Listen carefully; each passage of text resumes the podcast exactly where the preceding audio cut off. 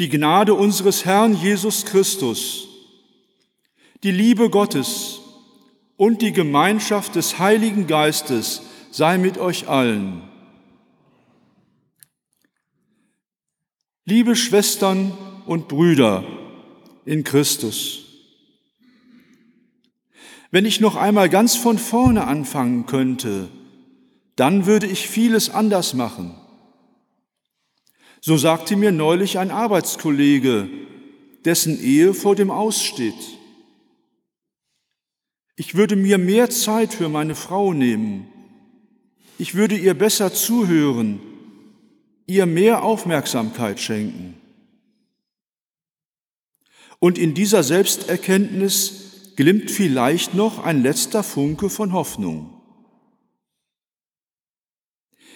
Wenn ich noch einmal ganz von vorne anfangen könnte, dann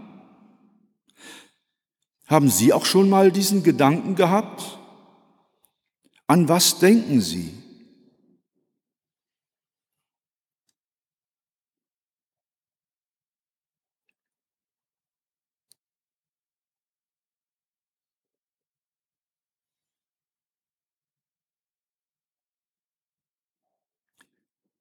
Es ist Nacht, die Zeit, in der es still wird. In der Dunkelheit bin ich mit mir alleine. Es kommen die Gedanken und Fragen aus der Tiefe der Seele. Worin steckt der Sinn in meinem Leben? Lebe ich ein erfülltes Leben? Wie geht es weiter? Es ist Nacht, als sich Nikodemus mit seinen Gedanken auf den Weg zu Jesus macht. Mit all seinen Fragen kommt er zu ihm. Er gehört dem Hohen Rat an und ist ein Vertreter der damals offiziellen Lehrmeinung. Als einer der größten Gelehrten seiner Zeit gibt es wohl kaum einen, der sich besser mit dem jüdischen Glauben auskennt als er.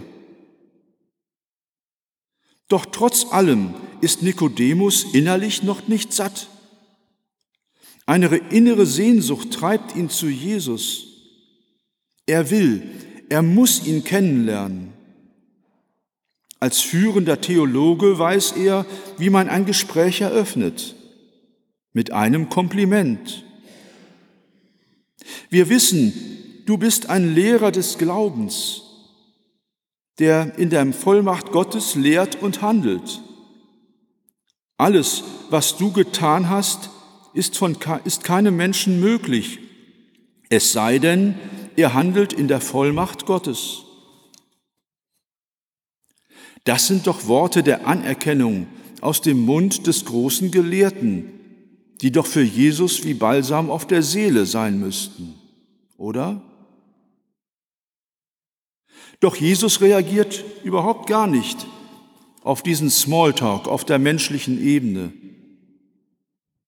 Er kennt die sehr menschliche Ebene in der jüdischen Tradition. Da geht es um die Frage, wie kann ich als Mensch durch das Einhalten der Gebote das Heil Gottes erreichen? Jesus aber antwortet Nikodemus auf ganz andere Weise, aus der Sicht Gottes. Hör zu, was ich dir jetzt sage, ist eine Wahrheit, die in Ewigkeit gilt. Du kannst das Reich Gottes nicht erreichen, es sei denn, du wirst von neuem geboren. Damit mutet Jesus dem großen Gelehrten unendlich viel zu. Doch genau hier ist der Unterschied zwischen den Ebenen von Nikodemus und Jesus. Bislang galt im jüdischen Glauben, wenn es allen Gläubigen gelingt, die Gebote einzuhalten, dann ist das Reich Gottes da. Und damit ist Nikodemus gar nicht so weit weg von den Funktionären unserer Tage, die nicht müde werden, uns beizubringen, dass nur menschliche Leistung zum Erfolg führt. Durch diesen Ungeist klafft die Schere zwischen arm und reich immer weiter auseinander. Der Wachstumswahnsinn schreitet auf Kosten einer großen Mehrheit von Menschen und der Schöpfung immer weiter voran. Von den Funktionären hat niemand mehr, auch nur im entferntesten, das Reich Gottes im Blick. Welch ein großer Irrtum. Was wir brauchen, ist ein Paradigmenwechsel in unserem System, ein Umdenken, ein Neubeginn, der alle Menschen und unsere Schöpfung einbezieht. In der Botschaft Jesu ist das eben ganz anders. Das Reich Gottes ist das Wunder, das wir nicht selbst schaffen können. Es kommt auf uns zu, immer wieder neu. Ich sehe den verwirrten und ratlosen Gelehrten Nikodemus vor mir, wie er sich verlegen mit einer Hand durch den Bart fährt.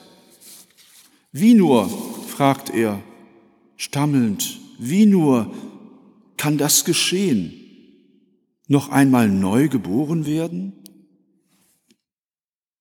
Schau, so könnte Jesus Nikodemus geantwortet haben. Von dir aus kommst du aus deiner Haut nicht raus. Für dich entscheidend ist das Wunder, das für dich und mit dir geschieht. Nur so kommst du in die neue Haut rein, in der nicht mehr ein vergänglicher Körper steckt, sondern ein neues Wesen, das ewig ist. Noch einmal das wahrhaftige Wort aus Gott, wenn jemand nicht geboren wird aus Wasser und Geist, so kann er nicht in das Reich Gottes kommen. In dieser neuen Geburt begegnen wir der schöpferischen Kraft Gottes, die seit dem ersten Schöpfungsmorgen wirkt, als der Geist Gottes auf den Wassern schwebte, wie wir es in den ersten Worten der Bibel erfahren. Worum geht es also anders, als diese schöpferische Kraft Gottes wirken zu lassen, an mir und in mir? Was uns aus Gott zukommt, dürfen wir annehmen und es uns zum Besten dienen lassen. So würde es vielleicht Dietrich Bonhoeffer sagen. Es muss dabei äußerlich gar nicht spektakulär zugehen. Ich bin mir sicher, dass der Geist Gottes schon da wirkt, wo, wir, wo es immer uns gelingt, Menschen ein tröstendes Wort zuzusprechen oder in Liebe bedürftigen Menschen beizustehen. Das Symbol des Wassers ist das zentrale Element bei der Taufe. In der Taufe spricht uns Gott sein großes Ja für unser Leben und diese Welt zu. Und wir sind von ihm geliebt und angenommen. Wir sollen Anteil haben an seiner Erlösung, die für uns geschieht. Nach dem Willen Gottes soll es für uns einen Weg in ein neues Leben in großer Freiheit geben. Die Tür zur Wirklichkeit Gottes steht für uns offen. Jesus sagt, wenn jemand nicht geboren wird aus Wasser und Geist, so kann er nicht in das Reich Gottes kommen. Jesus geht hier noch einen Schritt weiter.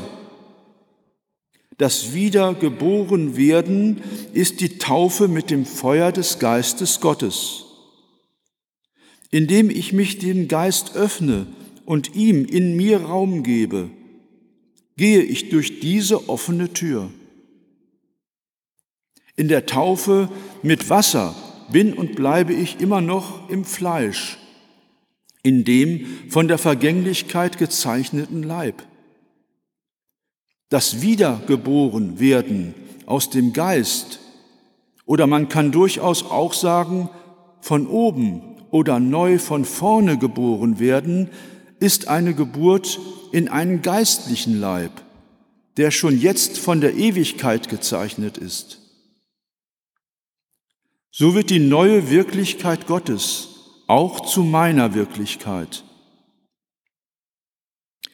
Und so ist das aus Wasser und Geist geboren werden, mehr als nur eine Reset-Taste zu drücken. Paulus schreibt es in seinem zweiten Brief an die Korinther so. Ist jemand in Christus, so ist er eine neue Kreatur. Das Alte ist vergangen. Siehe, Neues ist geworden. Was Jesus meint, zeigt er an sich selbst. Es wird einmal mehr im Ostergeschehen deutlich. Der auferstandene Christus hat endgültig den vergänglichen Leib verlassen. Am Ostermorgen leuchtet der Morgenglanz der Ewigkeit. Wir können darauf vertrauen, der Auferstandene ist gegenwärtig, auch jetzt und hier. Jesus spricht zu Nikodemus, der Wind bläst, wo er will, und du hörst sein Sausen wohl, aber du weißt nicht, woher er kommt und wohin er fährt. So ist ein jeder, der aus dem Geist geboren ist. Wir können das Wehen des Geistes nicht machen und erst recht nicht darüber verfügen. Aber wir können uns dem wehenden Geist öffnen, uns von ihm durchwehen lassen. Der christliche Liedermacher Clemens Bittlinger singt, Leise streicht ein Wind um mein Gedankenhaus. Ich lüfte es, die Trauer fliegt hinaus. Und, und das Wundervolle ist, diese Taufe der Neugeburt durch das Wehen des Geistes Gottes kann immer wieder neu an uns und mit uns geschehen. Mein Menschsein ist immer wieder neu ein Mensch werden. Und so ist auch mein Christsein ein ständiges Werden. Immer und immer wieder von Neubeginn zu Neubeginn. Martin Luther hat in seinem kleinen Katechismus geschrieben, ein Christ muss täglich wieder in seine Taufe hineinkriechen.